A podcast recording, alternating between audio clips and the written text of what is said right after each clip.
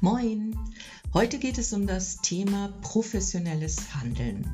Ihr kennt das sicher auch. Ihr habt soziale Arbeit studiert, weil ihr helfen möchtet. Ihr wollt beraten, unterstützen, begleiten, aber je größer die räumliche Nähe ist, also zum Beispiel in einer Kita oder in einer Wohngruppe oder in einer stationären Einrichtung, desto mehr verschwimmen schon mal die Rollen. Rollendistanz ist aber nötig, um professionelle Hilfe leisten zu können. Das Bauchgefühl alleine oder die eigenen Werte und Normen helfen dabei nicht nur.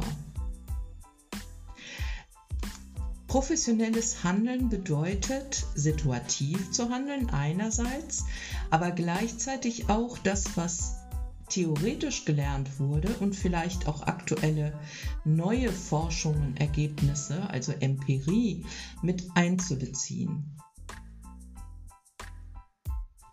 Es gilt zu unterscheiden, was empfinde und tue ich als Person und was tue ich in meiner beruflichen Rolle.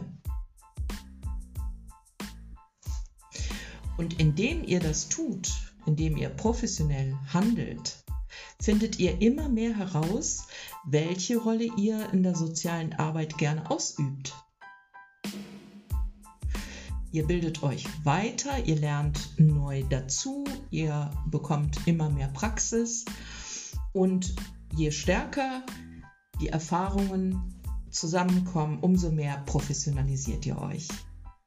Und dabei wünsche ich euch ganz viel Erfolg.